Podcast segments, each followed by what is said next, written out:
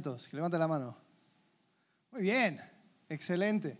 Ya, ya me, andan, me, andan contando que están pasándolo muy, muy bien, aprendiendo y, pasándolo ahí juntos eh, a las 10 de la mañana eh, con fundamentos. Es, es increíble poder eh, mirar cosas que tal vez dices, no, yo esto más o menos lo sabía, pero, pero volver a la Biblia y comprender plenamente qué es lo que queremos y por qué. ¿no?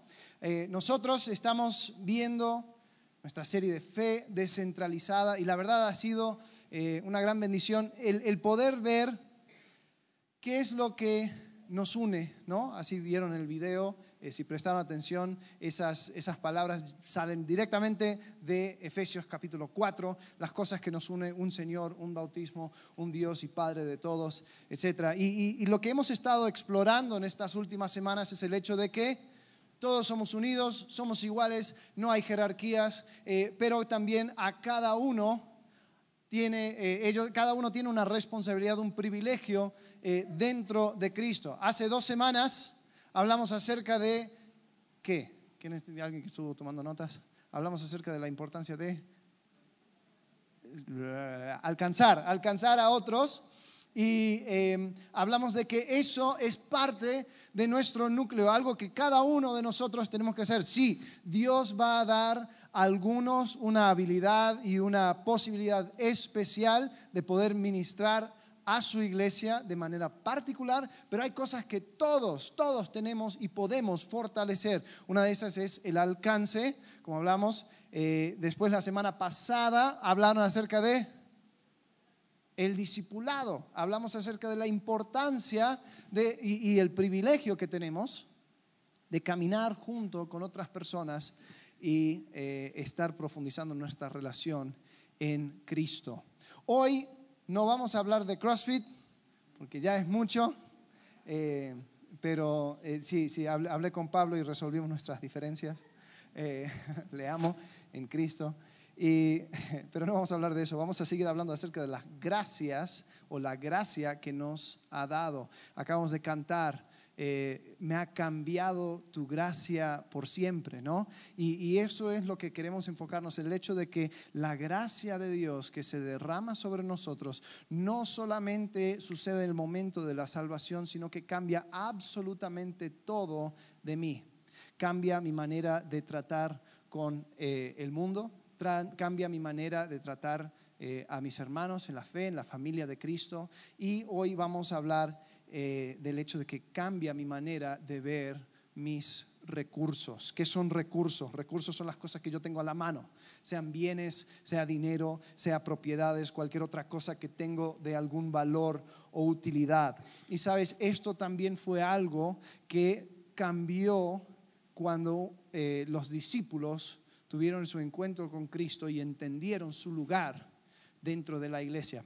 Hemos estado hablando en las últimas dos semanas acerca de las últimas instrucciones de Jesucristo. Eh, cuando hablamos acerca del evangelismo, hablamos de eh, Hechos, capítulo 1, versículo 8. Cuando Jesús, cuando Jesús está por irse, dice, me seréis testigos, ¿no? Eh, en Mateo capítulo 28, cuando hablamos acerca del discipulado, también Él dice, id y eh, hacer discípulos. Hoy vamos a volver a ese momento. Los discípulos están ahí con Jesucristo, son los últimos momentos de Jesús en la tierra. Y vamos a Hechos capítulo 1, versículos 6 al 11. Dice así, entonces los que se habían reunido se preguntaron, diciendo, le preguntaron diciendo, Señor, ¿restaurarás el reino a Israel en este tiempo? No, no entendiste nada. Dice versículo 7, no os toca saber a vosotros saber los tiempos o las sazones que el Padre puso en su sola potestad. Pero recibiréis poder cuando haya venido sobre vosotros el Espíritu Santo y me seréis testigos en Jerusalén, en toda Judea, en Samaria y hasta lo último de la tierra. Versículo 9. Y habiendo dicho estas cosas, viéndolo ellos, fue alzado y le recibió una nube que le ocultó de sus ojos. Estando ellos con los ojos puestos en el cielo, entre tanto que él se iba, he aquí se pusieron junto a ellos dos varones con vestiduras blancas, los cuales también les dijeron, varones galileos, ¿por qué estáis mirando al cielo? Este mismo Jesús que ha sido tomado de vosotros al cielo, así vendrá como la habéis visto ir al cielo. Entonces en ese momento los discípulos que estaban parados ahí con Jesucristo entendieron una cosa.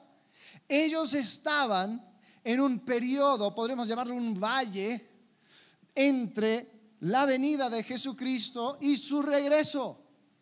Y en ese valle ellos eran como turistas, como peregrinos, como personas que simplemente estaban de paso porque cuando llega Jesucristo a restaurar todas las cosas, todo cambia. Y esto afectó absolutamente cada cosa, cada manera de ver las cosas de los discípulos. Y era como, era como si, a ver, eh, te ha tocado ir a una ciudad y te quedas en un hotel.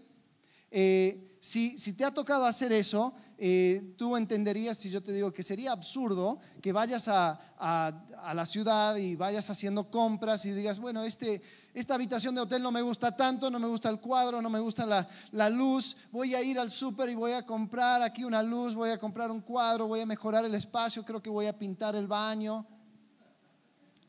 Se ríen porque es algo absurdo, ¿no? ¿Para qué le vas a invertir en algo que no es tu hogar? ¿No? Los los discípulos en ese momento entendieron que ellos estaban viviendo en un periodo temporal. Estaban viviendo un momento donde todo iba a cambiar. Y todo, absolutamente todo que tenían, lo miraban a la luz del regreso de Jesucristo. Mira lo que sucede en Hechos capítulo 2.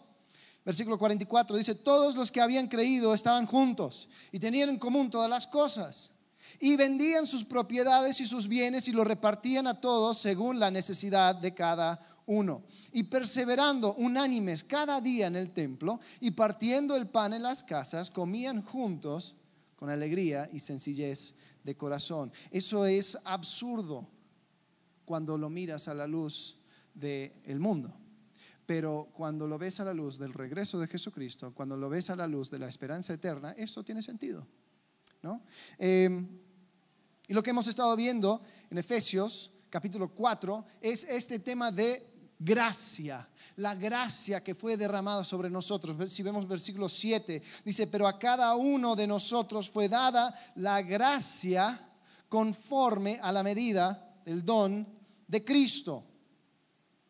Y la gracia que cada uno recibió es ahí donde hemos estado viendo, la gracia para poder ser parte del alcance de Jesucristo al mundo. Él no te necesita, no me necesita, sino que nos ha dado la gracia de poder ser parte de su obra. Nos ha dado gracia para poder caminar con, con, las personas que también forman parte del cuerpo de Cristo, para que podamos profundizar nuestra relación con Jesucristo. Es gracia, pero también nos ha dado la gracia para poder ser buenos administradores de nuestros recursos y ser de bendición a otros.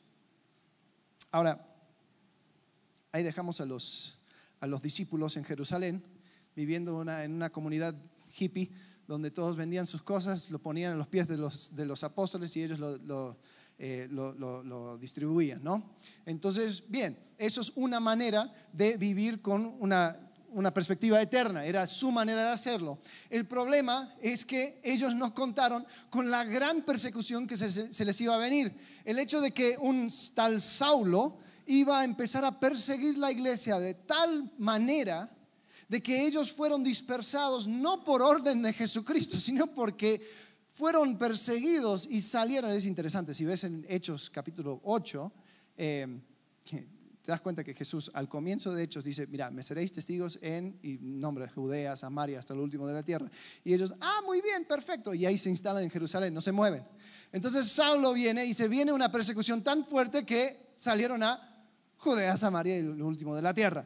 Eh, pero era una persecución tal de que ellos ya no contaban con sus trabajos, ellos ya no contaban con sus familias, no contaban con su red de apoyo. imagínate, algunos ni siquiera se tienen que imaginar porque les ha tocado. Eh, cuando tú vives en una, en una cultura que es tan cerrada hacia una cierta cosa, cuando tú cambias o sales de eso, inmediatamente ya no puedes contar con tu trabajo, no puedes contar con tu familia. Eh, me pongo a pensar, hay, hay, personas que cuentan, dicen, mira, yo, yo vengo de una, una eh, una aldea, una ciudad muy pequeña en, algún estado en México, y, cuando yo acepté a Cristo, eh, yo me tuve que mudar porque ya no iba a haber trabajo para mí, no iba a haber oportunidades para mí, no iba a haber nada para mí porque todos tenían otra forma de pensar.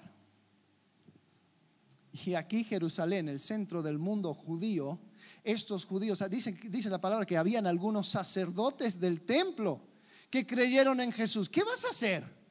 Toda tu vida siendo sacerdote del templo y ahora vas a Jesús, los otros sacerdotes te echan. Entonces empezaron a padecer necesidad. Después en el capítulo 11 de Hechos se cuenta que iba a llegar una hambruna a esa región. O sea, ni siquiera la cosecha iba a ser suficiente para poder eh, eh, darles lo, suficiente para comer. Entonces estos eh, cristianos en la iglesia de Jerusalén necesitaban ayuda. este Saulo, ya habiendo conocido a Cristo y sirviendo en una iglesia en Antioquía, decide, junto con Bernabé, enviar una ofrenda, enviar una ofrenda a la iglesia en Jerusalén. Eso fue la primera. Pero después, este Saulo, después lo conocemos como Pablo, empieza a ir a toda la región gentil y empieza a fundar iglesias. Y al fundar estas iglesias les da la gran verdad de que también los gentiles son parte de la obra de Dios para con las naciones, para con todo el mundo. La gracia de Dios, la sangre de Jesucristo ha llegado también a los gentiles. Y ellos inmediatamente se dan cuenta que son parte de algo mucho mayor, son parte de la iglesia de Jesucristo. Entonces, la iglesia en Jerusalén, habiendo sido de donde salen los apóstoles, donde sale la mayoría de la enseñanza, donde sale todo este tipo de cosas, se dan cuenta que todavía están pasando por necesidades físicas, necesidades materiales. Entonces Pablo pasa mucho tiempo yendo alrededor de las iglesias gentiles y diciendo, mira, yo quiero coleccionar para una ofrenda en Jerusalén, para las iglesias en Jerusalén. Y quiero hacerlo de esta manera. Eh, y, la verdad, varios pasajes en Filipenses, en, Colosenses, en eh, Primera y Segunda de Corintios hablan de este tema. Y vamos a ver qué es lo que Pablo le quiere decir a estas iglesias acerca de la ofrenda. Ahora, acompáñenme porque voy a hablar de, de algunas regiones y ciudades y todo lo demás. Va a ser algo complicado, pero ¿están conmigo? ¿Sí? Ok, muy bien. Segunda Corintios, capítulo 8, versículo 1 al 6. Pablo está escribiendo a la iglesia en Corinto. Es una ciudad en el sur de Grecia. Dice, asimismo, hermanos, os hacemos saber la gracia de Dios que se ha dado a, los, a las iglesias de Macedonia. Espera, Macedonia, ¿qué tiene que ver? Ok, Pablo está hablando a la iglesia en Corinto, que es una ciudad en el sur de Grecia, y dice, te quiero contar acerca de las iglesias en Macedonia, que es una región al norte de Grecia. ¿Ok? ¿Están conmigo? Y están hablando acerca de la ofrenda para Jerusalén. Ok, muy bien. Están más despiertos ustedes. Les felicito. Versículo 2. Que en grande prueba de tribulación, está contando acerca de la iglesia de Macedonia, que en grande prueba de tribulación, la abundancia de su gozo y su profundidad, su profunda pobreza abundaron en riquezas de su generosidad. Pues doy testimonio de que con agrado han dado conforme a sus fuerzas y aún más allá de sus fuerzas, pidiéndonos con muchos ruegos que les concediésemos el privilegio de participar en este servicio para los santos. Y no como lo esperábamos, sino que asimismo se dieron primeramente al Señor y luego a nosotros por la voluntad de Dios. De manera que exhortamos a Tito para que tal como comenzó antes, asimismo acabe también entre vosotros esta obra de gracia. Entonces, ¿qué está diciendo Pablo? Dice, oye, mira, te quiero contar acerca de la iglesia de Macedonia. Ellos eran pobres, muy pobres, eh, y, ellos nos rogaron ser partícipes de esta ofrenda. Ellos querían ser parte y querían dar eh, para la iglesia en Jerusalén. Entonces Pablo está hablando de esto y después se enfoca a los corintios dice, mira, entonces yo creo, yo, yo quiero que ustedes también eh, vayan completando esto y siendo fieles en esto porque ya habían mostrado interés. Versículo 7 dice, por tanto, aquí está hablando la iglesia en Corinto, por tanto, como en todo abundáis, en fe, en palabra, en ciencia, en toda solicitud y en vuestro amor para con nosotros, abundad también en esta gracia. ¿Qué gracia? ¿Cuál gracia? ¿Cómo? Habla de la gracia. La gracia de la generosidad. Es decir, Dios ha derramado su gracia sobre nosotros de tal forma que podemos aprovechar el ser generoso y ser de bendición a otra persona. Dios no te necesita, recuerda, Dios no te necesita, pero ha decidido cumplir o, dirigir recursos, bendiciones a las personas a tu alrededor por medio de tu generosidad. Eso es gracia. Eso es gracia. Y dice, quiero que crezcas en esta gracia. Entonces es una gracia que tenemos que tomar en práctica, poner en práctica y empezar a trabajarla para poder aprovecharlo. Es una gracia en el cual podemos crecer. ¿Sabes? Los macedonios entendieron algo. Y Pablo quería hacer que los corintios entiendan algo y que nosotros también lo entendiéramos. Y esto es lo que quería mostrar. De que cuando yo crezco en mi generosidad, abro la puerta a ser usado por Dios. Cuando yo crezco en mi generosidad, abro la puerta a ser usado por Dios. ¿Quién quiere ser usado por Dios? Bien, ¿quién quiere ser usado por Dios por medio de la generosidad? Ahí bajo la mano, ¿no? Eh, Dios úsame, solo, solo úsame a mí, no mi billetera, ¿no? La billetera no, no se consagró, tampoco se salvó. Eh, muchas veces sí, nos bautizamos y sacamos la billetera para que no toque el agua. No, esa no. Eh, pero quería mostrar que cuando yo crezco en mi generosidad, abro, la puerta a poder ser usado por Dios. O dicho de otra manera, debo crecer en mi generosidad porque por medio de mis recursos, Dios bendice a otros. ¿Entendiste eso? Por medio de mis recursos, Dios bendice a otros. Los recursos que Dios tiene a la disposición para su iglesia no se encuentra en un lugar central, ¿no? O sea, no tenemos un Vaticano evangélico de donde sale todo lo necesario. No. Eh, los recursos que Dios tiene a su disposición está descentralizada y se encuentra en cada uno de nosotros. Pero solamente Dios usa a los que han cultivado la gracia de la generosidad. Ok, ahora, ¿cómo podemos crecer en esta gracia?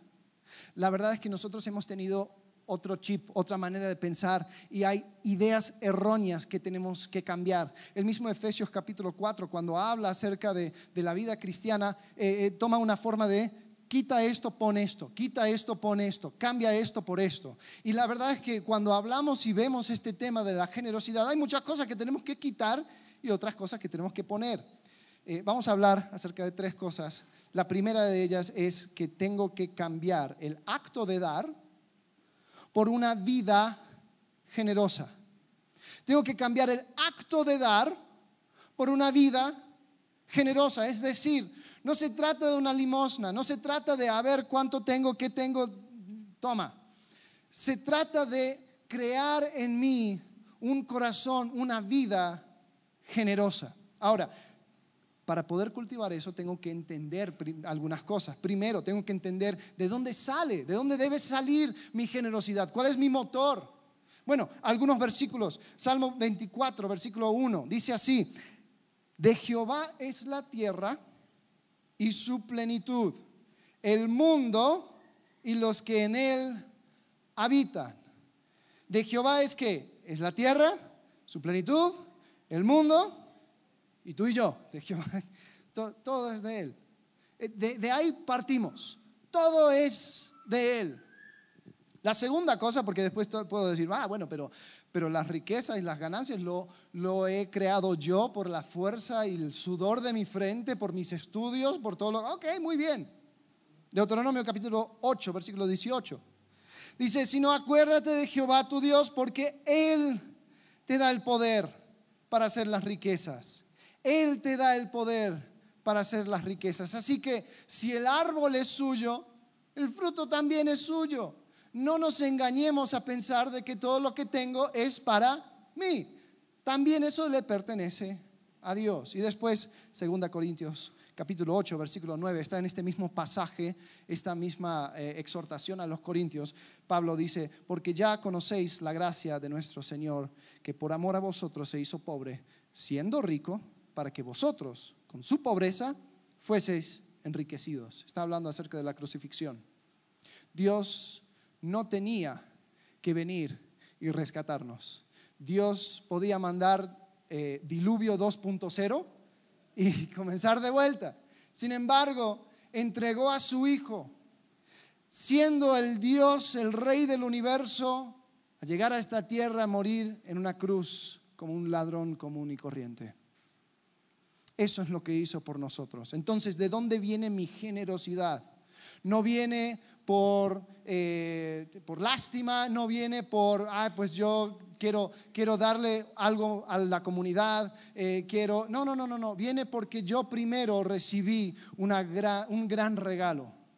Primero Dios fue generoso conmigo y eso me da la plataforma para ser generoso. También tenemos que entender el privilegio que tenemos de administrar lo que Dios nos encargó. Efesios capítulo 4, versículo 28, este es el, pasaje que hemos estado viendo a lo largo de esta serie. Eh, cuando está quita, pon, quita, pon, quita, pon, en el versículo 28 dice, el que hurtaba, no hurte más, sino trabaje, haciendo con sus manos lo que es bueno. Ahora, ¿por qué debe de trabajar? Para que pueda vivir una vida digna y tener muchas cosas y dejar... No, dice, para que tenga que compartir con el que padece necesidad. Es decir, lo que el propósito de mi trabajo, el propósito de ganar, el propósito de, de, lo que tengo, de mis recursos, es poder ser de bendición a otros. Cuando yo entiendo esto y entiendo que es un privilegio hacer esto, ahí las cosas empiezan a cambiar. Y lo que quiero desafiarles a hacer es cambiar el acto de dar por una vida generosa. No se trata de la mera acción, se trata primero del corazón y la actitud. También tengo que entender de que esto, esta vida nueva, pues no está sin sus detractores, ¿no? Está, hay, está el materialismo y la avaricia, que siempre está a la puerta nuestra. Siempre, ¿sabes? Eh, hoy en día no tenemos las... Eh, las estatuas y los templos grandes que habían en Grecia y decimos, bueno, nosotros no luchamos con la idolatría, pero ¿sabes lo que la Biblia llama la idolatría hoy en día? La avaricia. Cuando Dios quiere establecer un contraste entre servir a Dios y servir a otra cosa, no dice Satanás, no sirvas al diablo, no, no, dice, no, sirva, no puedes servir a Dios y el dinero. Entonces, tenemos que darnos cuenta que esta vida generosa que queremos emprender, porque hemos entendido que es una gracia de Dios en el cual debemos de crecer, siempre, siempre va a ser una lucha. Ahora, ¿cómo mato, cómo, cómo, cómo aplasto esa, esa idolatría, esa avaricia que existe en mí? Bueno, hay una práctica que tienen las iglesias que se llama el diezmo. Ahora, cuando hablo del diezmo no estoy hablando del diez en particular, estoy hablando de una manera eh, proporcional de dar a tu iglesia y ser parte de lo que tu iglesia está haciendo. Una manera proporcional, una manera premeditada y una, y, una manera de dar que es independiente de las fluctuaciones emocionales que estás sintiendo en este momento. ¿no? Hay iglesias que, tienen pensado hasta el mero momento cuando van a pasar la ofrenda, que sea cuando la música está en lo más grande, y que, ah, porque así se emociona la gente y tal vez sacan algo más grande que un billete de 20. ¿no? Eh, de eso no se trata. De eso no se trata. Se trata de un acto de adoración que no comienza cuando tú entras aquí. Es una decisión que tú tomas donde dices, yo quiero matar este ídolo de la avaricia y lo voy a hacer dando un porcentaje de lo que yo recibo para ser de bendición a otros, para poder con la comunidad de la iglesia soñar y proyectar. Entonces, esa es una manera de hacerlo. Mira lo que dice 1 Corintios capítulo 16, versículo 2. Aquí da instrucciones acerca de esta ofrenda que estaba recolectando, pero mira lo que dice. Dice, cada primer día de la semana, cada uno de vosotros ponga aparte algo, según haya prosperado. Es decir, porcentaje, guardándolo para que cuando yo llegue no se recojan entonces ofrendas. Entonces, Pablo está hablando acerca de una decisión deliberada. Y te digo algo, Sí, esto nos permite planificar, nos permite soñar, nos permite crecer como iglesia, pero también permite que tú mates cada día ese ídolo de eh, avaricia y de materialismo. Y te digo algo, cuando incrementan tus ingresos, ese ídolo se hace más grande. ¿No? Porque cuando solamente tenía 10 pesos, el dar un peso no me costaba. Pero ahora que tengo muchísimo más, uy, ¿sabes lo que podría hacer con esto? Sí, pero hay que matar a ese ídolo. Porque cuando nosotros pensamos que todo es para mí, ya estoy yendo en contra de lo que Dios quiere para nosotros. ¿Cómo vas a crecer en la gracia de la generosidad? ¿Cómo vas a cultivar una vida generosa si me cuesta aún hacer eso? ¿no? Y, algo interesante, ¿no? Muchas veces nosotros pensamos que el diezmo es como un pago de membresía, ¿no? Yo vengo a esta iglesia, yo doy mi pago y ahí veo qué servicios tienen para mí, ¿no? Y, si no, lo reclamo, digo, oye, mira que yo he estado dando. Dios quiere algo muchísimo, muchísimo, muchísimo más para ti que el simple eh, dar un porcentaje, de simple diezmar. Esos son como las ruedas de entrenamiento, eso es como lo básico. Si te cuesta la generosidad, comienza por ahí, porque por lo menos es lo más simple que puedes hacer.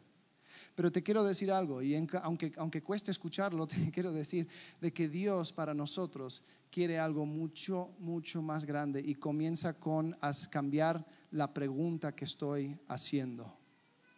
¿Sabes? Porque nosotros nos hacemos una pregunta o hacemos una pregunta a Dios le preguntamos a Dios, oye Dios, ¿cuánto necesitas? Cuando la verdad la pregunta que deberíamos estar haciéndonos es, ¿cuánto necesito yo? Tengo que cambiar la pregunta de cuánto necesitas a cuánto necesito. Mira lo que dice 2 Corintios 8, 11. Una vez más, Pablo hablando a la iglesia en Corinto. Dice, ahora pues, llevad también a cabo el hacerlo para que como estuvieseis pronto a querer, así también lo estéis en cumplir conforme a lo que tengáis.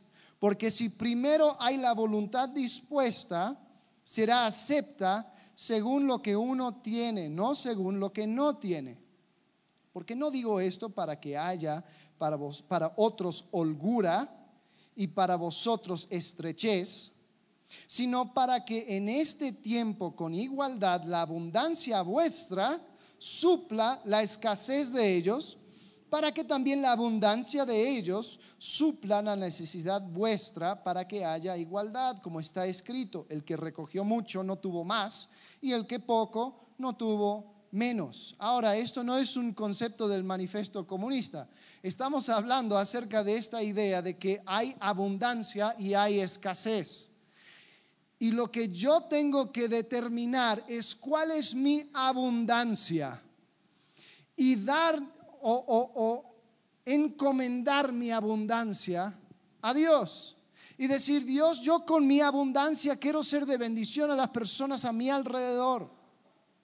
Ahora, para tener abundancia, para determinar la abundancia, yo tengo que hacer la pregunta, ¿cuánto necesito yo? No cuánto necesitas tú, Dios, ¿no? Eh, la manera de pensarlo es así. Una asociación civil, ¿para qué sirve? Pregunto. ¿Eh? Para, para, ayudar, ¿no? Y, tienes que hacer la aplicación, decir esto, voy a, voy a ayudar de esta forma. Ok. Cada uno de nosotros somos una asociación civil de uno. No es asociación, pero ayúdame, es, un ejemplo. Eh, y el que dona a nuestra asociación civil es Dios. Ok, hasta ahí vamos bien. Dios lo que quiere es que con tus recursos seas de bendición a las personas a tu alrededor. Pero tú también tienes necesidades.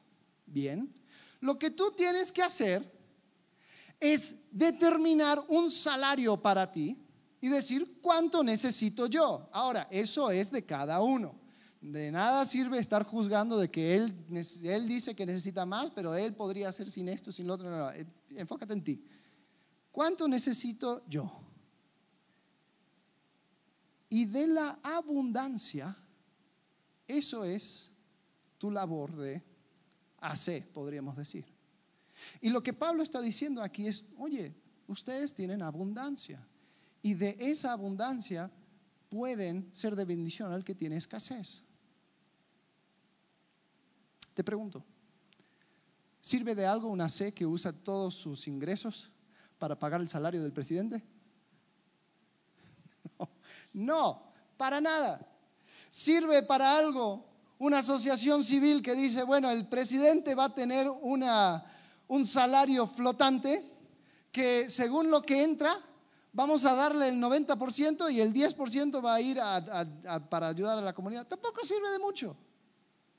Entonces, nosotros hemos sido entrenados de una forma de que todo es para mí, todo lo que tengo es para mí, y de vez en cuando le doy un cacho a Dios, así como un perro que está al lado de un asado, ¿no? A ver, toma.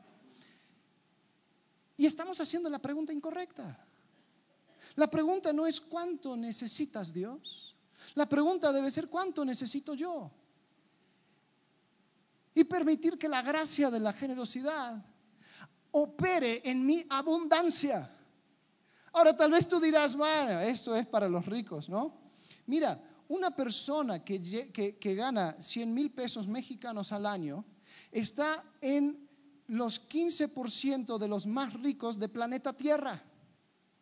O sea, claro que nos aplica, claro que tiene que ver con nosotros. Todos nosotros tenemos abundancia, pero lo que tú tienes que preguntarte a ti mismo es, ¿cuánto?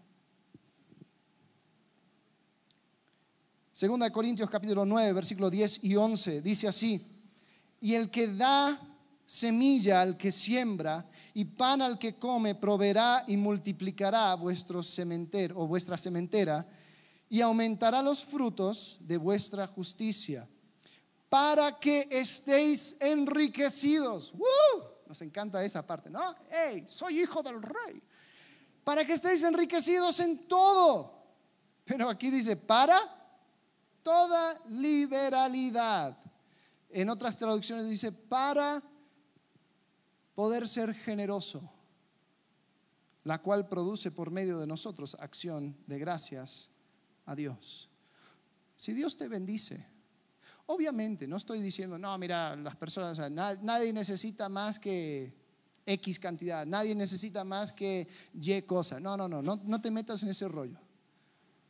Pero la pregunta es, ¿qué es lo que necesito yo? ¿Y cuál es mi abundancia? Porque si Dios me ha enriquecido, es para toda liberalidad, es para poder ser generoso y crecer en esta generosidad. La oración nuestra no debe ser, Señor, hazme más rico, sino, Señor, permíteme ser más generoso. Y aunque no estoy metiendo mano en el Evangelio de la Prosperidad, donde tú pon tu semilla, y, no, no, no, eh, pero sí quiero decir esto. Si Dios te concede esa petición de que tú seas más generoso y ya tocaste fondo, dijiste, mira, yo no puedo ir más, más allá que esto, porque estas son mis necesidades, ¿sabes lo que Dios se va a encargar de hacer? Dirigir los recursos necesarios para que tú después puedas ser generoso. Que eso sea nuestra oración, Señor, hazme más generoso, porque Señor, de mi abundancia puedo ser, quiero ser de bendición a otros. Tenemos que cambiar la pregunta. Por último, tenemos que cambiar nuestra inversión. Tenemos que cambiar nuestra manera de pensar en las cosas y tenemos que cambiar nuestra inversión de corto plazo a largo plazo. ¿Dónde voy con esto? Mira, todo lo que hacemos, todo lo que hacemos es una inversión en el futuro. Cuando yo estudio y digo, bueno, voy a terminar la secundaria, voy a terminar la prepa, es una inversión en el futuro. Cuando yo voy a la universidad, digo, mira, quiero estudiar esto porque después puedo eh, tener un mejor puesto, puedo tener un, un, mejor salario, puedo esto, esto, lo otro. ¿no? Cuando yo invierto en un negocio, todo lo que hago es una inversión. Perfecto. Nadie tiene nada en contra de las inversiones. Pero quiero desafiarte a que mires a una inversión a mucho más largo plazo. Mira lo que dice Jesús en cuanto a esto. Mateo capítulo 6, versículo 19. No os hagáis tesoros en la tierra, donde la polilla y el orín corrompen y donde ladrones minan y hurtan. Y si terminaríamos ahí, seríamos todos monjas franciscanos y ahí voto de pobreza y se acabó. Eh, pero no, porque hay un versículo 20 que dice, sino aseos, tesoros. O sea, no hay problema con la inversión, no hay problema con hacer tesoros. La pregunta es, ¿cuál es tu perspectiva? Donde eh, dice, aseos tesoros en el cielo, donde ni la polilla ni el orín corrompen y donde ladrones no minan ni hurtan, porque donde esté vuestro tesoro, allí estará también vuestro corazón. Ahora, yo quiero invitarte a que cambies tu manera de ver tus inversiones, inversiones de recursos, inversiones de tiempo, inversiones de absolutamente todo lo que tienes. No mires a lo corto plazo, tres años, treinta años. Yo quiero que mires hacia la eternidad, a tres millones de años, porque sabes, aquí Jesús está diciendo, esos tesoros, tú puedes ir haciendo tesoros en el cielo y eso es lo que tiene más sentido porque te voy a decir algo, un día tú te vas a morir. ¿Y sabes lo que dijo el hombre más rico de esta tierra, el rey Salomón, en su momento? Cuando él hablaba acerca de la riqueza, dice, es vanidad, es vanidad. Porque después se lo dejo a una persona que ni sabe manejarlo y se acabó. Es vanidad. Entonces, ¿de qué sirve mi gran inversión? Si al final me voy a morir, no lo puedo llevar conmigo. ¿Sabes lo que tenemos que hacer? Tenemos que hacer un cambio de moneda, un cambio de divisa, podríamos decir, de lo terrestre a lo celestial para seguir con nuestra inversión. Eh, y a veces sucede, ¿no? Cuando tú quieres invertir, muchas veces dices, mira, tienes que sacar, sacar de, los, de los pesos mexicanos y tienes que invertir en tal moneda o tienes que invertir en tal cosa, ¿no? Entonces nosotros estamos acostumbrados a escuchar esto de que cuando uno quiere invertir tiene que hacer un cambio de moneda. Ahora, ¿cuál es este cambio de moneda? Mira lo que dice primero Timoteo, capítulo 6, versículo 17. Dice, a los ricos de este siglo manda a que no sean altivos, ni pongan la esperanza en las riquezas, las cuales son inciertas, es decir, mala inversión, sino en el Dios vivo, que nos da todas las cosas en abundancia para que las disfrutemos. Versículo 18, que hagan bien, que sean ricos. No hay problema con la riqueza.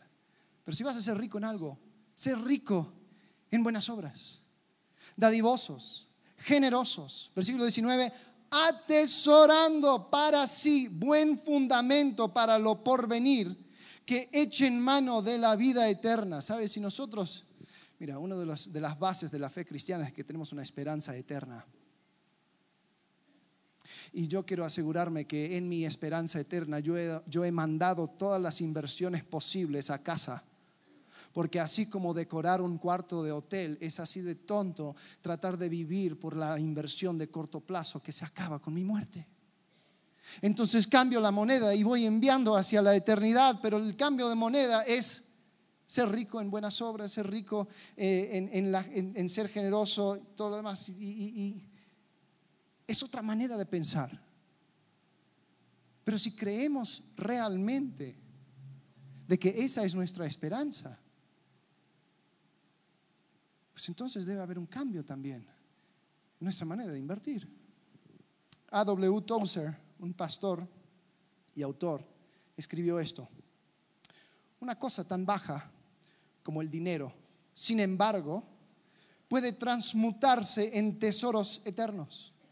Puede convertirse en alimento para los hambrientos y ropa para los pobres. Puede mantener a un misionero trabajando activamente, ganando a los hombres perdidos a la luz del Evangelio y en esta forma transmutarse en valores celestiales. Cualquier posesión temporal puede tornarse en riqueza eterna todo lo que se dé o entregue a Cristo, Él lo toca o transmuta inmediatamente a la inmortalidad o sana a Dios en las alturas. Qué increíble, ¿no? El hecho de que Dios nos da la oportunidad de invertir en la eternidad. Pero eso viene cuando yo estoy dispuesto en crecer en esta gracia de generosidad. Sabes, si esto es algo que te cuesta, si esto es algo que dices, no, no, no, la verdad, todavía tengo que procesar todo esto, está bien. Comienza tal vez con, con las rueditas entrenadoras, que es el, diezmo o, o dar de manera de porcentaje. Pero es mi deseo que cada uno de nosotros pudiésemos tener esa mentalidad donde estamos mirando a nuestro alrededor diciendo, Dios, yo quiero ser un canal de recursos para otros. Yo quiero ser el medio por el cual tú bendices a otras personas. Porque si hay gozo en ser el medio por el cual el Evangelio es transmitido, si hay gozo en ser el medio por el cual la enseñanza es transmitida, te puedo decir algo, hay gozo cuando soy el medio por el cual recursos eh, y, bendiciones son transmitidas a otras personas. Terminando, quiero desafiarte a tres cosas. Primero, quiero desafiarte que dejes de pensar que tus bienes son solamente para ti y son tuyas. Tú has sido comprado por precio. Si somos sinceros cuando cantamos y alabamos, la penúltima canción era, tú, decíamos, tuyo soy, Señor. Ahora ese tuyo soy, ¿hasta dónde llega para ti? Los apóstoles, los escritores del, Nuevo Testamento se describían a sí mismos como esclavos de Jesucristo. Y el esclavo no es dueño de su, propia, eh, su propio trabajo, sino que lo entrega a su amo. Entonces quiero que primero dejes de pensar que los bienes son tuyos. Quiero que pienses en el hecho de que Dios te ha dado el privilegio de ser el medio por el cual Él bendice a otros. Segundo, quiero que dejes de pensar que esto no aplica para ti. Desafortunadamente se ha regado en esta cultura una, una idea de, victimización, donde, oh no, tú eh, eres oprimido, tú, eh, la gente rica y la gente poderosa de esta tierra eh, nos debe algo y nosotros tenemos que pelear por nuestro derecho, por nuestra mochada, por todo lo demás, porque si no, sabes que en Cristo no somos víctimas, sino que somos más que vencedores. Amén. Entonces, tú tienes la oportunidad de ser de bendición a otras personas. Deja de pensar de que tú tienes que ser meramente el recipiente de bendición. Tenemos un profesor en el Instituto Bíblico donde estudié en Argentina que nos estaba enseñando la geografía bíblica. Nos mostraba que el mar muerto estaba en uno de los puntos más bajos de la tierra. Nos hizo una pregunta, dice, ¿sabes por qué el mar muerto está muerto? porque solo recibe y no da. El mar muerto solamente recibe el agua de los ríos, pero no, no tiene vertiente, no tiene lugar donde va ese agua. Entonces ha creado un ambiente tóxico donde nada puede vivir.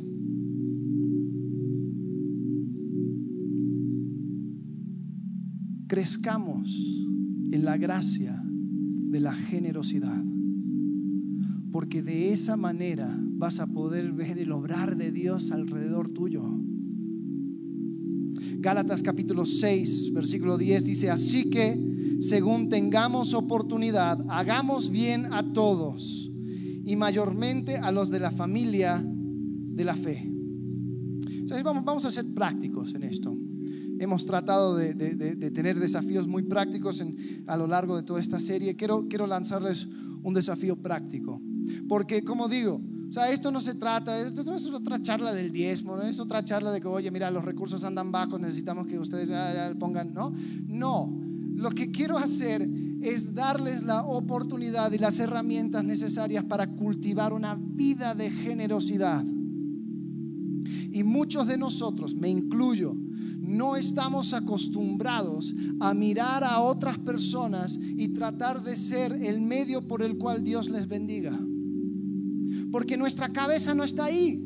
Estamos tan preocupados con nuestras necesidades, y sí, son necesidades reales, pero somos tan preocupados en nuestras necesidades que Dios no opera alrededor tuyo. ¿Quieres ver el obrar de Dios? Practica la generosidad. ¿Quieres que Dios se empiece a mover alrededor tuyo? Bueno, ponlo en práctica. Este es mi desafío. Toma 100 pesos esta semana. 100 pesos. Apártalo tal vez en otro lado de tu billetera, lo que sea, ¿no? Ahí lo dejas. Y esta semana quiero que pienses en una necesidad que otra persona tiene. Aquí en Gálatas dice mayormente a los de la familia de la fe. Entonces vamos a primero buscar aquí. Si no encuentras, pues no hay problema. Pero quiero que te enfoques aquí y digas, a ver, ¿qué persona podría beneficiar de estos 100 pesos? Tal vez sería en invitarles a comer, oye, mira, ven, no te preocupes, yo lo cubro. Tal vez es, eh, mira, eh, te quiero comprar este libro, te quiero comprar esta cosa. Eh, no sé, tal vez es simplemente de manera discreta decir, oye, para que tengas para, para el camión. No, pide a Dios la sabiduría suficiente para que tú puedas hacer eso, ¿no? Pero quiero ponerle pies a esto. Tal vez tú estás pensando, uy, 100 pesos, qué poco, la verdad. O sea, uno no puede hacer nada con 100 pesos. No te preocupes, de más. Así solucionamos ese problema. Tal vez tú dices, 100 pesos, es mucho. Yo, o sea, yo ando justito contando los pesos. Ok, no des menos, pero ahorra. Porque yo quiero que tú dejes de pensar que cada peso es para ti y empiezas a apartar un poco para otros y empiezas a ver lo que es el gozo de ser de bendición a otra persona. Tal vez las circunstancias tuyas ha creado un ambiente donde tú dices, yo, ¿en qué momento voy a ser de bendición a otros?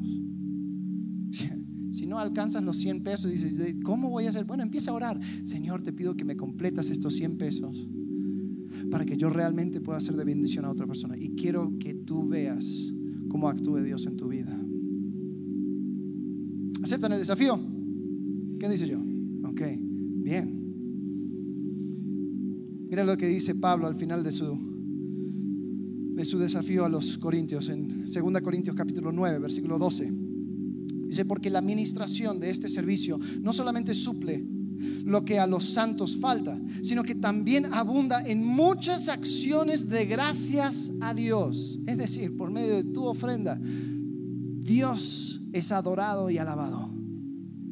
Pues por la experiencia de esta administración, glorifican a Dios por la obediencia que profesáis al Evangelio de Cristo y por la liberalidad o generosidad de vuestra contribución para ellos y para todos.